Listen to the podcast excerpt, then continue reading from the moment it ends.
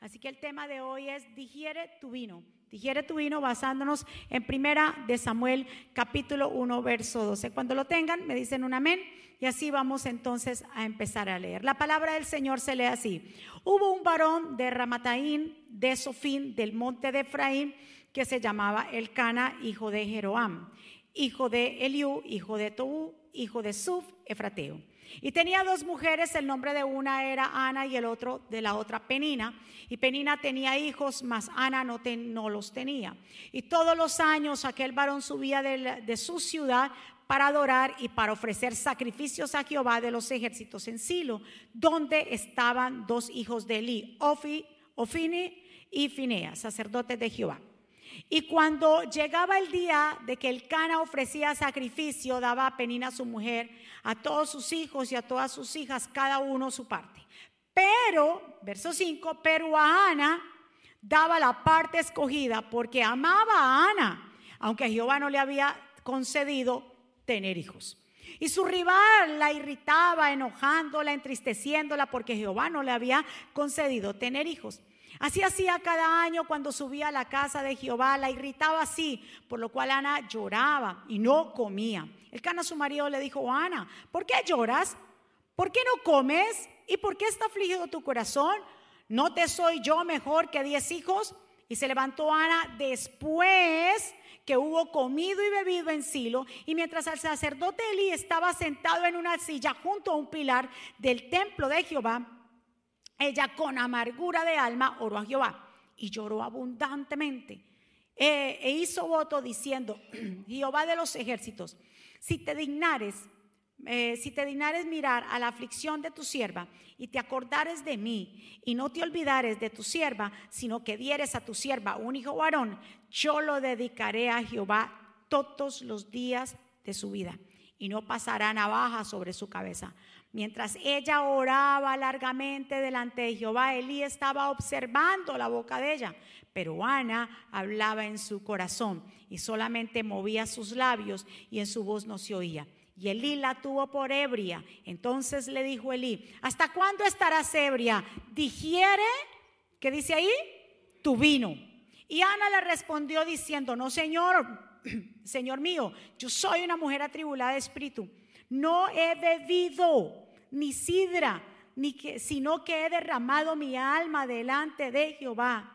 No tengas a tu sierva por una mujer impía, porque por la magnitud de mis congojas, de mi aflicción, he hablado hasta ahora. Elí le dijo, respondió y le dijo, vete o ve en paz, y el Dios de Israel te otorgue la petición que le has hecho. Y ella dijo, halle tu sierva gracia delante de tus ojos. Y se fue la mujer por su camino y comió y no estuvo más triste. Y levantándose de mañana, adoraron delante de Jehová y volvieron y fueron a su casa en Ramá. Y el Cana se llegó a Ana, su mujer, y Jehová se acordó de ella. Y aconteció que al cumplirse el tiempo, después, después de haber concebido Ana, dio a luz un hijo y le puso por nombre Samuel, diciendo por cuanto le pedía Jehová. Que el Señor nos bendiga a través de su palabra, que el Señor añada bendición a nuestra vida. Mi Señor, hemos llegado a tu pueblo, a tu casa. Gracias por darnos esta oportunidad tan maravillosa de poder adorarte, exaltarte. Gracias por cada vida que se encuentra aquí, por cada vida que se conecta en diferentes lugares. Señor, gracias porque tú eres el que nos entrena. Gracias por tu palabra porque ella es santa y bendita. Te pido por cada corazón, de cada corazones receptivos, mentes dispuestas a recibir tu palabra. Tú nos sigues entrenando, nos sigues hablando porque tú quieres bendecir a tu pueblo de una manera sobrenatural, Señor. Pasa un carbón encendido por mis labios. Que tu voluntad se haga bienvenido, Espíritu Santo de Dios. Señor, yo me pongo a un lado para que tú te establezcas, mi Señor, y que nos sigas hablando a nuestro corazón en el nombre poderoso de Jesús. Y el pueblo del Señor dice, amén. Resumamos la historia.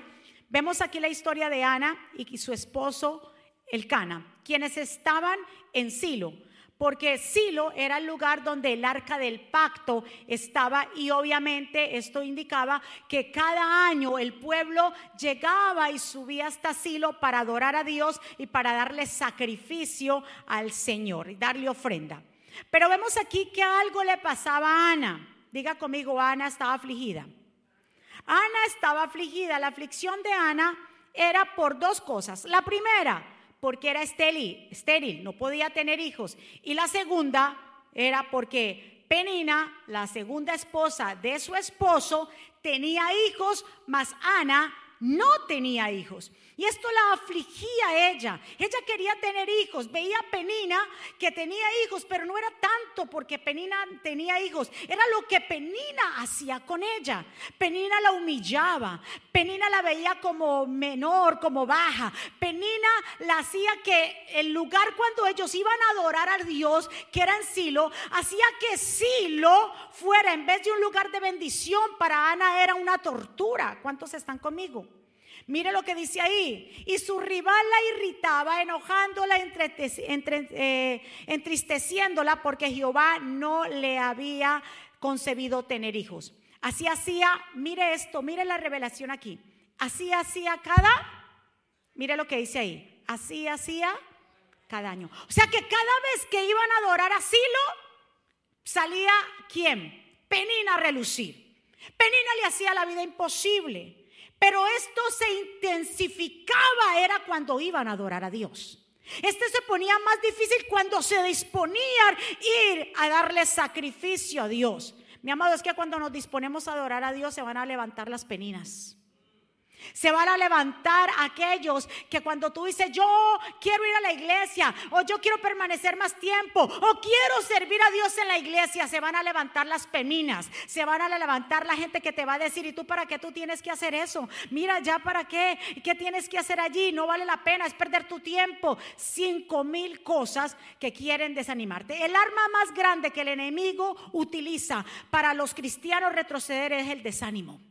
Escuche muy bien. Y el desánimo no viene solamente por ciertas cosas, viene por la gente que está más cercana a ti. ¿Cuántos están de acuerdo? ¿Quién vivía en esa misma casa? Penina. Penina estaba ahí. Penina le hacía la vida imposible. Diga conmigo, yo alejo las peninas de mi vida. Y esto se, repito, y esto se ponía peor cuando qué? Cuando iban a dónde? Cuando iban a Silo a adorar a Penina solo se le recuerda, si vemos cómo se le recuerda a Penina, cómo se le recuerda a Penina, rencorosa, celosa, agresiva, no piensa en los demás y está siempre lista para atacar. ¿Acaso se pone en el lugar de otro? No. Ella solamente estaba, y esas peninas, esas personas que usted ve que son como peninas, están totalmente listas para atacar y para desanimarnos. Ahora, mi pregunta es, ¿de qué le servía Penina, y escuche esto, de qué le servía Penina ser fértil, recibir bendiciones si no lograba conquistar el amor de su marido? Mm, no dice ahí que el Cana amaba a quién más, a Ana o a Penina. A Ana, pero ¿quién le daba hijos? Penina, ¿de qué sirve el cristiano decir que tiene dones? Que tiene estrategias, que le sirve yo no sé cuánto tiempo a Dios, pero si viene siendo piedra de tropiezo para otro. ¡Wow!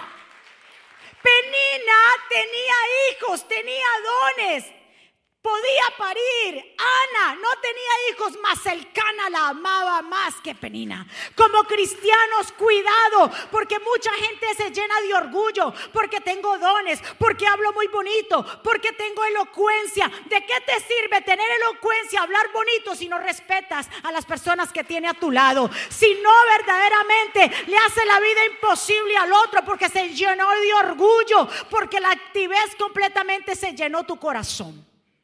¿De qué le servía a Ana? ¿De qué le servía a Penina ser fértil si no había conquistado el corazón de su marido? Escuche muy bien. ¿Qué importa de los dones que tengamos? Los dones son buenos. Lo más importante es que le agrademos a Dios. La Biblia no lo dice, los dones se acabarán, las lenguas se acabarán, lo único que permanecerá es el amor, es que Dios nos conozca a nosotros.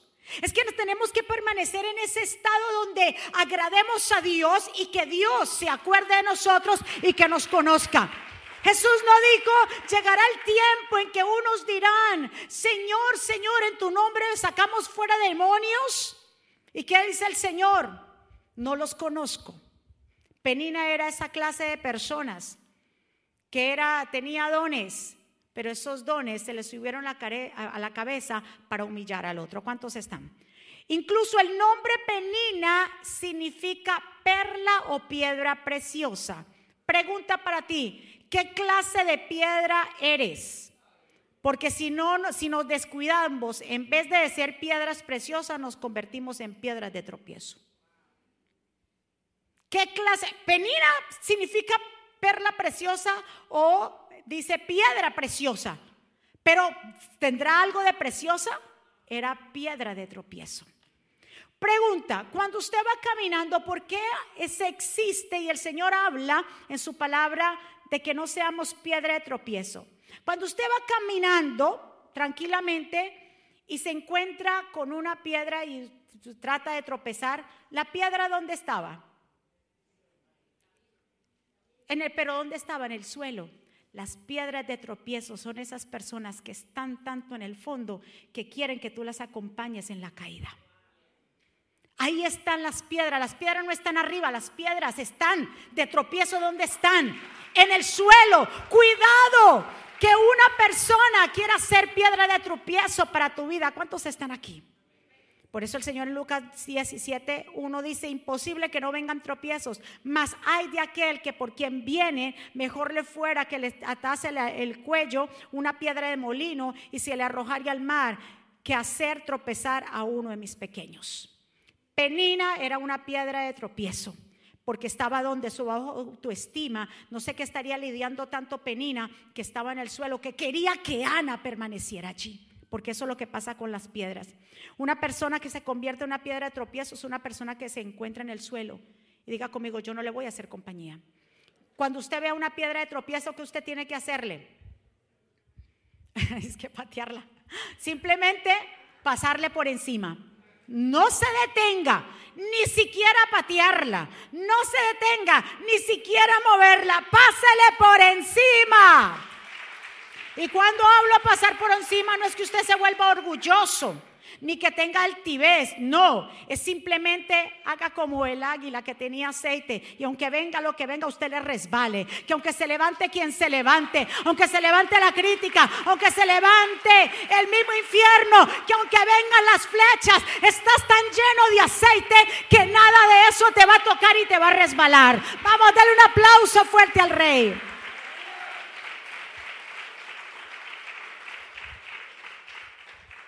Detecte las peninas, porque son esa gente que para todo tiene una opinión, para todo tiene una crítica, para todo es piedra de tropiezo. quieres emprender algo, te dice no se puede. Quieres hacer algo, no, porque tienen envidia, porque viven en el piso. Ellos no tienen, pueden tener la mentalidad que tú tengas y quieren arrancarte los pensamientos y los sueños tuyos. ¿Cuántos están aquí? Y yo vengo a decirte, hay cosas que el hombre no puede dar. ¿Cuántos están? Escucha bien, hay cosas que el hombre no puede dar, que solamente Dios la puede dar. Por ejemplo, dice en el verso 4, de que cuando llegaba el tiempo de hacer el sacrificio y repartían la comida entre la, familia, el Cana repartía a sus hijos y a Penina, pero a Ana le daba qué? La doble porción, una doble porción, una parte escogida, porque amaba más a Ana. En el verso 8 dice, el Cana, su marido, le dijo, Ana, ¿por qué lloras? ¿Por qué no comes? ¿Y por qué está afligido tu corazón? ¿No te soy yo mejor que diez hijos? Y yo me pongo a pensar, Ana tenía el amor de su marido, ¿sí o no? Ana lo tenía todo en su casa. Ana tenía, tenía lo que ella necesitaba. Le daba la doble poción, era querida. Pero ella necesitaba un milagro. Hay cosas que el hombre no te puede dar, que lo único que no lo puede dar es Dios, la salvación, la paz, el gozo. Hay cosas que tú no puedes buscar en los hombres, en el ser humano, en la ciencia. Solamente Dios lo puede dar. Ana lo tenía todo. ¿Cuántos saben que usted puede tener dinero, puede tener un buen trabajo, puede rodearse de gente que lo ama, pero usted dice, siento un vacío dentro de mí, pero ¿qué es lo que pasa? Tengo trabajo, mi cuenta está bien, puedo pagar los biles, tengo a mi esposo y a mi esposa, pero ¿qué es lo que pasa? ¿Sabe qué es lo que pasa? Es que solamente Dios, como dice la canción, hacia el hombre feliz. ¿Cuántos saben que el dinero no es la felicidad del hombre? Ana tenía el amor de su esposo, Ana tenía la doble porción, Ana tenía todo, pero había una... Había una cosa que necesitaba y era un milagro, era un toque de Dios. Así tú y yo necesitamos ese toque. Lo único que tú y yo necesitamos es a Dios. Ana podía seguir su rumbo, pero ella dijo, yo tengo todo, pero me hace falta. ¿Cuántos hemos llegado así? A la iglesia, lo tengo todo, lo tengo todo, no me hace falta nada, pero hay algo que necesito. Ana sabía, por eso el Cana no entendía, porque solamente entre nosotros sabemos qué es lo que se está moviendo en nuestro corazón. Que sabemos que necesitamos una intervención divina de Dios, que no necesitamos a nadie más, hay gente que se apoya, hay mujeres que se apoyan en su marido. Si me dejas ese marido, me muero, no te va a morir nada. Olvídate de eso. No te vas a morir nada. Si esa mujer me llega a dejarme muero. Estás poniendo tu confianza en los hombres. Pon tu confianza en Dios. No ponga a nadie en el pedestal. Porque si usted comienza a poner gente en el pedestal, ay, agárrate y prepárate porque Dios lo saca de ahí. Y tú decías, pero es que yo lo amaba. Y tan buena gente que se veía. ¿Y cómo era conmigo? Cuando pones a la gente más que Dios. Dios mismo se encarga de sacártelo en el pedestal, porque el único que tiene que estar ahí arriba es Jehová. Ay, Señor. Con Dios todo lo tenemos. Mira lo que dice el Salmo 73, 23. Yo tengo todo lo que necesito. Estoy siempre a tu lado. Me llevas de la mano derecha. Tú me guías y me das consejo. Y después me, llevarás con honor. ¿A quién tengo yo en el cielo sino a ti? Si estoy contigo, no quiero nada más en la tierra. Puede que mi, mi mente y mi cuerpo se destruyan. Pero tengo a Dios en la roca que amo. Él es todo lo que necesita mi vida. ¿Cuántos derraman su corazón y dicen, yo lo único que necesito es a Dios? Ana hizo algo diferente y ya quiero llegar en el punto de por qué el mensaje se llama digiere tu vino. Ana hizo algo diferente. Acuérdese que ellos subían qué? Cada año. Y cada año para Ana era qué? Una, tortura, un sufrimiento, la penina específicamente le venía a, molestar, por no decir otra cosa, con la J. En Colombia no es nada, pero yo sé que para algunos países sí es mucho. Pero la molestaba y es precisamente cuando iban a qué? Así. En vez de que ese silo fuera una bendición, se volvía una tortura. Y esto era cada año, pero ese año algo pasó en Ana. Llegó su punto límite y la única persona que puede llegar a ese punto eres tú, como la decisión que el pastor habló del águila.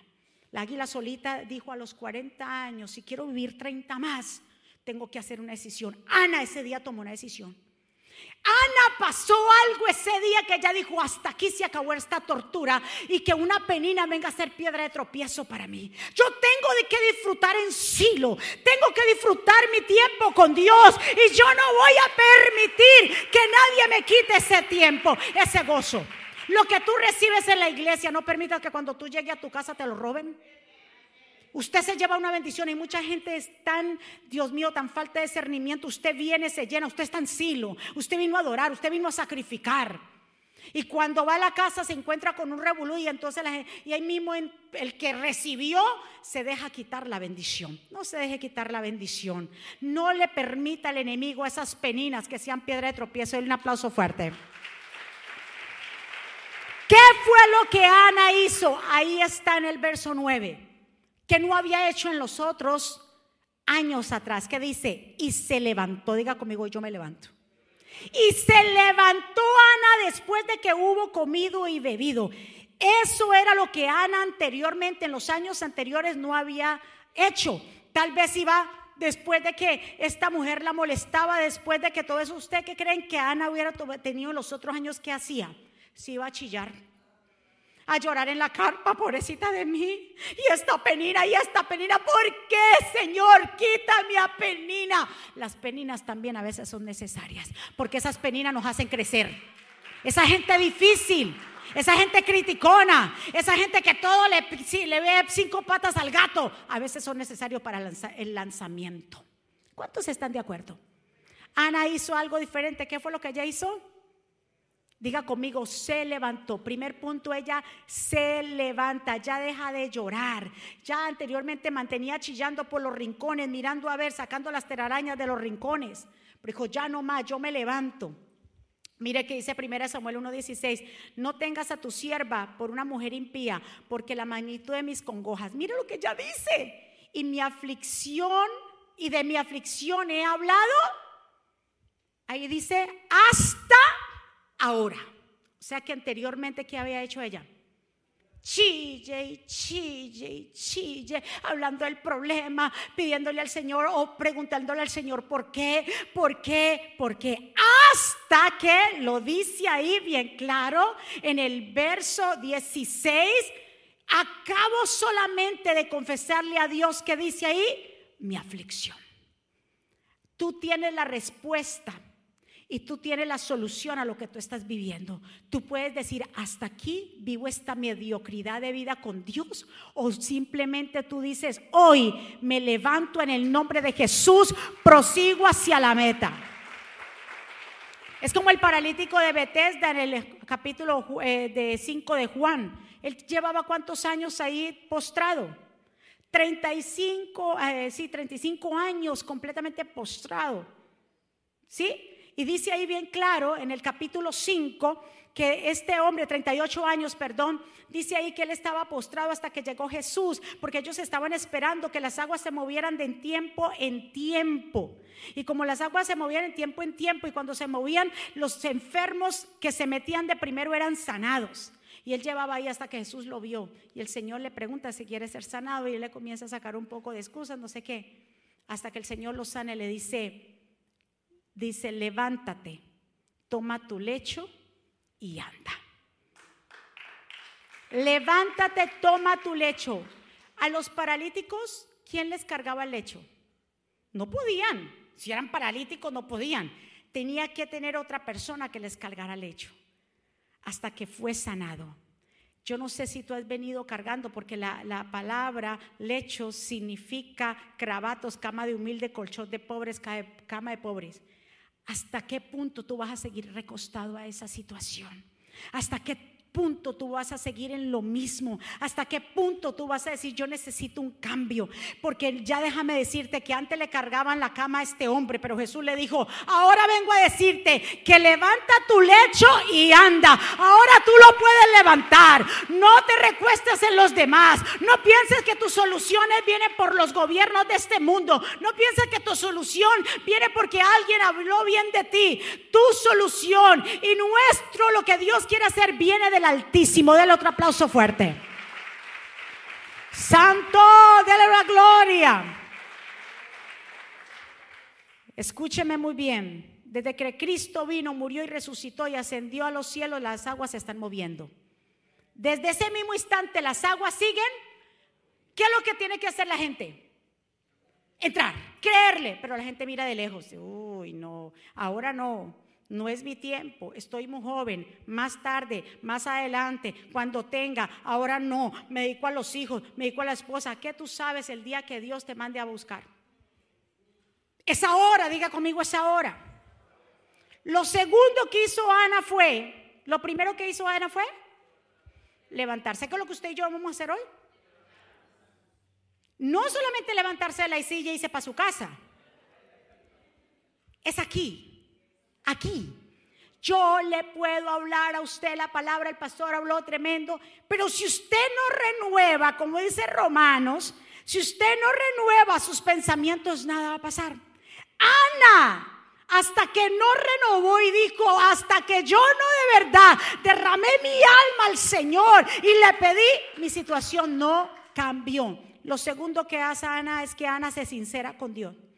Se sincera con Dios. Dice, y mientras el sacerdote le estaba sentado en una silla junto al pilar del templo, entonces ella con amargura de alma Oró a Jehová. Esta oración fue intensa y lloró abundantemente e hizo voto diciendo, Jehová de los ejércitos, si tú te dignares a mirar la aflicción de tu sierva y te acordares de mí y no olvidares de tu sierva, sino que dieras a tu sierva un hijo varón, ella fue bien específica, yo dedicaré a Jehová todos los días de su vida y no pasaré navaja por sobre su cabeza. Ahora ella se dignó a sincerarse con Dios. Ahora, y eso hablamos en el discipulado ayer, que Jacob se sinceró con Dios. Sincerarse con Dios no es llevarle queja, porque gente dice, déjeme sincerarme con Dios. Señor, ¿por qué? ¿Por qué me pasa esto? ¿Por qué mis hijos? ¿Por qué? ¿Por qué? ¿Por qué? Sincerarse con Dios no es llevarle quejas, sino que es reconocer que lo necesitamos a Él, que Él tiene la solución, que Él puede hacerlo, que solamente con un toque, que solamente con un milagro, que Dios es soberano, que Él es el único que tiene la respuesta, que Él puede tocar a tus hijos, Él puede restaurar tu matrimonio, Él puede sanar tu cuerpo. Eso es sincerarse con Dios. El que se sincera con Dios no le pregunta por qué, sino para qué. El que se sincera con Dios, Señor, eso es lo que me está pasando, Señor, no te pregunto por qué, pero tú sabrás, te pido, Señor, está mi alma acongojada, mi alma está sedienta, mi alma te necesita. Eso es sincerarse con Dios. Ahora, y ya casi para terminar esto y concluir con lo que yo les quiero llegar, hasta donde les quiero llegar. Elí, ella ora intensamente, ¿cierto? Y está orando ahí intensamente. ¿Qué es lo que el sacerdote Elí observa de ella? Dice, mire, mientras ella oraba, porque ella oró largamente, dígale a su vecino, se ora largo.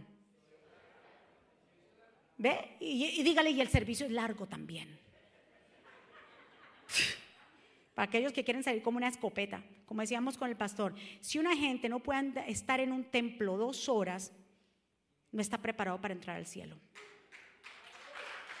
Ay, porque eh, eh, rápido, eh, usted sabe, yo le voy a decir una cosa, si a usted le sirven una comida y se la come tan rápido, ¿qué va a pasar con usted? Le va a dar mala digestión. ¿Ve? Entonces usted llegue al templo tranquilo, este es mi día, es el día de Jehová. Óyeme, esta gente cuando iba a adorar, ellos duraban tiempo por ahí arriba adorando al Señor. Nosotros venimos el domingo por dos horas y la gente está desesperada y comienza a mirar ese reloj y se hacen, porque yo los veo adorando al Señor y dicen, ah, ¿usted cree que usted está preparado? Toda su agenda del domingo, los que vienen a los servicios, su agenda debe ser después. Si usted, si viene el de las nueve, que su agenda sea después de las doce. Va apuntando eso, mi agenda será después de las 12. Si viene el de las 9. Si viene el de las 11 y media, su agenda será a las 7 de la noche. No mentira. a las 2, a las 2. ¿Cuántos están de acuerdo? Mire, amén, denle un aplauso al pastor, aplaude ahí. Mientras ella oraba largamente delante de Jehová, Elí, el sacerdote Elí, el que estaba allí frente al que hacía los sacrificios, Dice, Elí estaba observando la boca de ella. Él nada más enfocó que ella estaba hablando.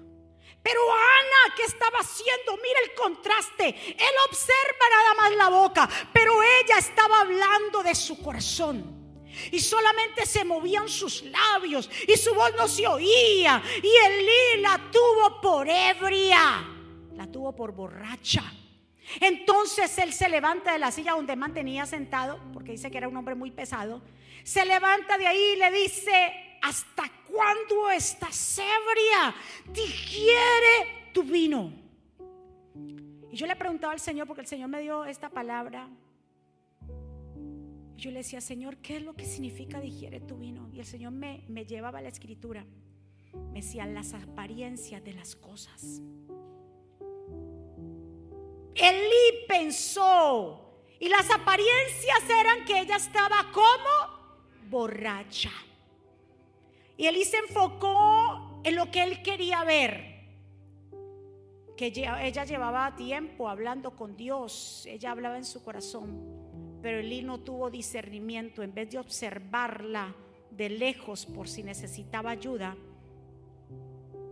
rápidamente actuó juzgándola de borracha.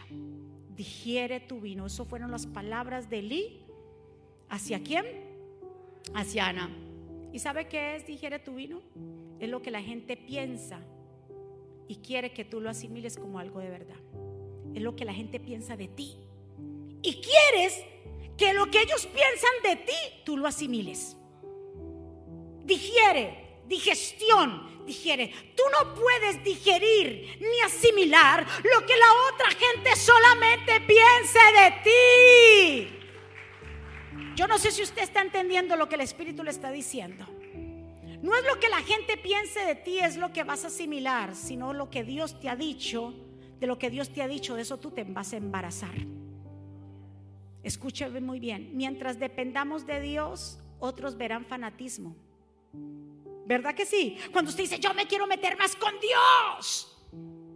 Usted se quiere meter más con Dios, eso es su deseo. Ana estaba clamando a Dios, pero mientras estaba clamando, otro por allá la estaba viendo y está diciendo, está borracha. Tú cuando decides servir al Señor, tú lo quieres hacer de todo tu corazón, pero otros por allá te están viendo que eres un fanático. Mientras más nos entregamos a Dios, otros están viendo que estás descuidando la familia. Que tanto hacia allá, mire, póngale cuidado. Usted no sabe que entre más la familia esté sometida a Dios y andando en los caminos del Señor, el beneficio que tiene y la cobertura de Dios. Padre, usted no deje nada, haga sus responsabilidades. El pastor y yo siendo pastores muy jóvenes tuvimos, o sea, con nuestra responsabilidad con nuestros hijos, que uno jugaba fútbol, hay que llevarlo para allí, para acá, tratábamos de organizar la agenda, eh, si no el domingo mandábamos una persona que los llevara, en semana viajábamos con él para allí, para acá, con el otro, que si no sé qué, los dos hijos, mientras tanto tuvieron en casa, pero usted cree que íbamos a comprometer las cosas del Señor por ellos? No. Porque los hijos te dicen, muchas gracias, te veo mamá y papá. Y tú quedas más, más frío que un hielo. Porque cuando nos dejamos de congregar y nos dejamos, y también el enemigo sabe y usa esas tres estrategias. ¿Cuántos están? Mientras diezmamos y lo hacemos con gozo y ofrendamos a Dios, otros piensan que nos están robando o que nos estamos empobreciendo. Mientras seguimos enseñando a los niños los mandamientos de Dios, otros piensan que los, estamos volviendo rebeldes al sistema. Lo que la gente piensa. Digiere tu vino. Tú y yo no podemos digerir lo que no somos. Tú y yo no podemos digerir lo que el mundo dice salen esas leyes en contra de los valores establecidos, de los mandamientos de Dios. Yo no puedo, tú y yo no podemos digerir esas cosas. No podemos, porque no es lo que Dios nos ha enseñado. Digiere tu vino es lo que el mundo quiere. Digiere tu vino es lo que la gente piensa de ti. La gente piensa de ti tal cosa y tú te quieres tragar eso y digerirlo y decir, si es verdad, soy así. Yo no sé qué tu familia piensa de ti, pero no dijeras nada que tú sabes que eso no pertenece. Elí solamente vio que ella estaba hablando como una loquita, parecía una loquita, pero estaba derramando su corazón. Cuando él viene y le hace el reclamo, ya le dijo, no, no tome mi Señor por ebria. Esta mujer, esta mujer, lo que estaba haciendo era derramando su corazón al Señor. Que piensen los demás lo que piensen de ti. Que piensen lo que quieran pensar. Pero tú no puedes permitir que esos pensamientos de los demás tú los dijeras. Tenemos identidad. Ana dijo, hasta aquí llegó esto. Ya no voy a dejar que Penina más me esté maltratando. Mi solución no está en el cana. Mi solución no está en la queja y en el lloriqueo y en ser víctima. Mi solución está en Jehová. Den un aplauso fuerte. Primera de Corintios 1:17 dice, y aunque la gente de este mundo piense que ustedes son tontos y no tienen importancia, Dios los eligió para que los que se crean sabios entiendan que no saben nada Dios los eligió a los que desde este punto de vista humano son débiles, despreciables y de poca importancia, para que los que se crean muy importantes se den cuenta de que en realidad no lo son. Lo que los otros piensen de ti, diga conmigo, me resbala. Lo que el sistema quiere hacer, también me va a resbalar, porque no, nosotros no lo vamos a digerir, porque somos diferentes, porque Dios nos hizo diferente. ¿Qué, estaban, ¿Qué querían hacer los amigos de Job, Eliafaz, Bildad y Sofar cuando llegaron? Dios permitió que el enemigo se metiera a la casa, era porque Dios quería contratar con Job, porque quería darle la doble bendición, porque era un propósito. ¿Y qué vinieron a hacer estos tres amigos? Querían lo mismo que él digiriera lo que ellos querían votar y que era hiciste un pecado, ¿verdad que sí? Eliafaz, uno de ellos. ¿Qué fue lo que tú hiciste? Confiesa, confiesa el pecado. Hiciste algo malo porque solamente eso le pasa a los impíos. Si tú tienes esa enfermedad, si tú caíste en lo que es porque tú has hecho algo malo. Eso es lo que la gente quiere que tú dijeras. Que si estás, estás quebrantado la salud, que te revises que hiciste algo malo. Mentira cosas en la vida que llegan porque así Dios lo permite y porque este cuerpo se envejece. Que pasa es que nosotros no, no aceptamos eso, ¿verdad? Cuando a mí me suena en la rodilla, yo digo, ay, yo creo que yo dormí mal. Eso, eso fue eso, eso fue eso. Y nos mantenemos escudando en eso. ¿A cuántos de ustedes le ha pasado que, bueno, imagínense usted, tenemos las cremas, las mujeres las tenemos las cremas de cara. Anteriormente yo uno las podía leer, ahora te, te ahorita se ven como hormigas. Y hay que ponerse los benditos lentes para poder leer las cremas. Y uno dice, no, no, no, ¿quién sabe? Esta gente ya mira las etiquetas que están sacando tan chiquitas. Hay cosas que nos pasan. Y estos tres amigos de Job querían que él asimilara esa mentira. Tú no asimiles las mentiras del enemigo. Asimila Mire, come de la verdad de Dios. Deja que haga digestión la verdad de Dios y deja que Dios te embarace de sus promesas. No es lo que la gente diga. No digieras el vino. No lo digieras porque eso no te identifica a ti. Identifica lo que la otra gente piense. Es lo que Dios ha pensado. Que tú eres un pueblo santo, escogido por Dios. Que tú eres la niña de tus ojos. Que Dios estará contigo y conmigo hasta el fin del mundo. Si digiere eso, pero no digiere el vino, lo que los demás piensen, lo que el otro diga, lo que el sistema. Póngase de pie y vengo a hablarle a los jóvenes. Vengo a hablarle a esta generación. ¿Qué es lo que dice el sistema? Dice el género identidad. No digieras eso, digiere tu vino la apariencia de las cosas. No. No es lo que el mundo diga, todo lo tenemos que tragar y digerir. No. Tenemos que tener discernimiento. Desafortunadamente Lino tuvo discernimiento. Él se enfocó en qué? En las apariencias. Y qué chasco cuando ella le dice, no, no, no, no, no me tomes por ebria, papá. No, yo estoy derramando mi corazón completamente. El Señor dice, ah, bueno, qué vergüenza. Ah, bueno, pues que el Señor te conceda lo que has pedido. Y Dios no lo concedió porque no fue el cana, no fue la doble porción, fue el mismo Dios que le concedió el milagro.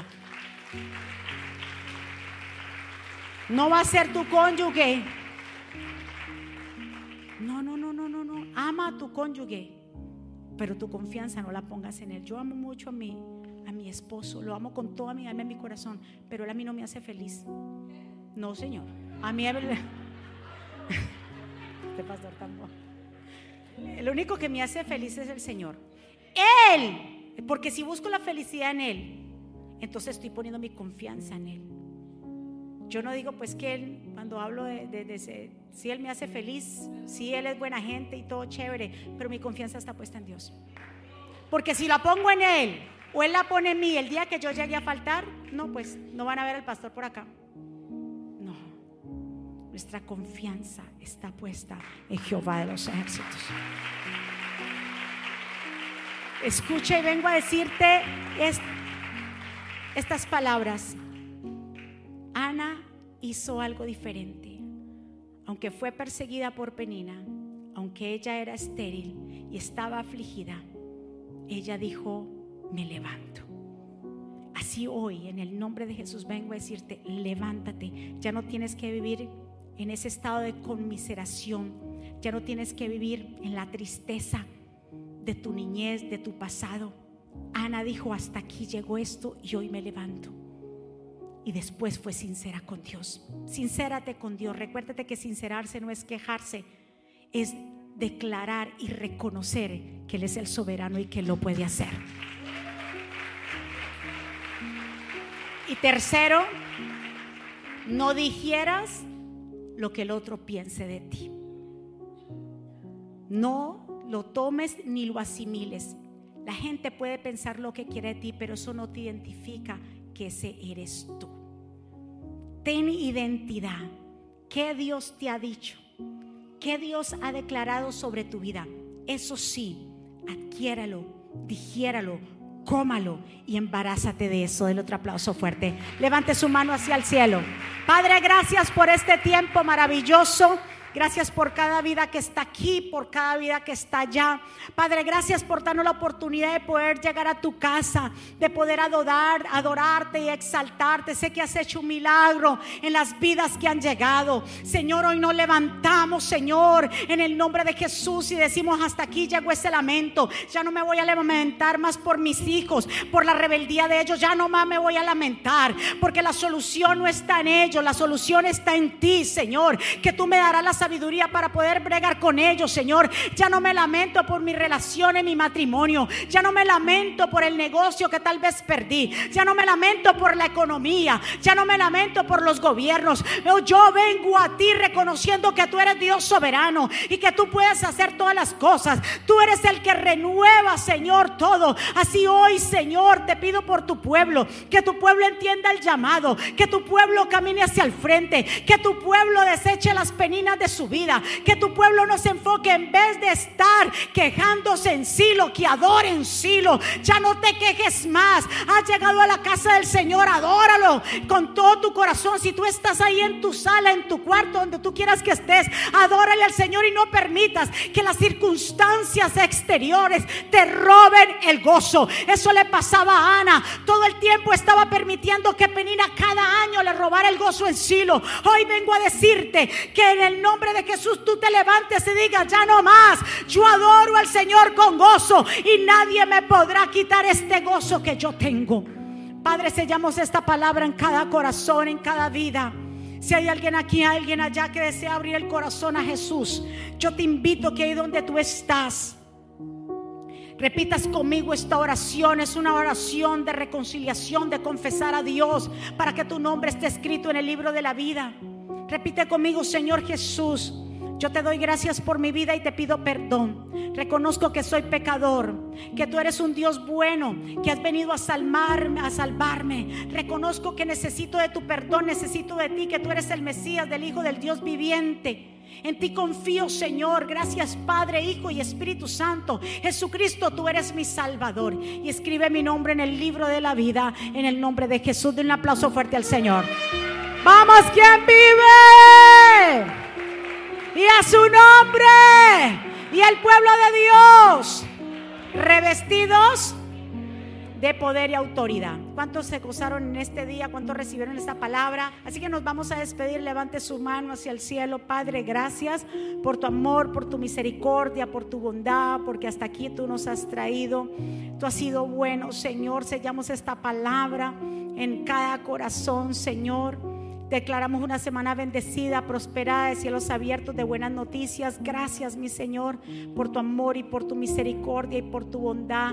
Un pueblo hoy, Señor, receptivo que se va, Señor, lleno, un buen pasto, se va gozoso, Señor, no permitiendo que las congojas de afuera, los sufrimientos de afuera cambien nuestra manera de sentir, de pensar, Señor. Y no vamos a digerir lo que el mundo quiera, Señor. No vamos a hacer caso a esas apariencias, Señor Señor, somos lo que tú has dicho que nosotros somos, Señor. Pueblo del Señor, que Jehová te bendiga y te guarde, que Jehová haga resplandecer su rostro sobre ti, tenga de ti misericordia, que Jehová alce sobre ti su rostro y ponga en ti paz.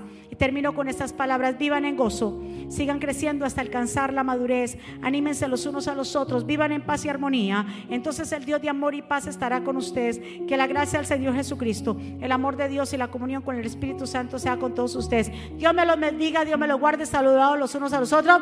Les amamos, los esperamos al otro lado. Muchísimas gracias.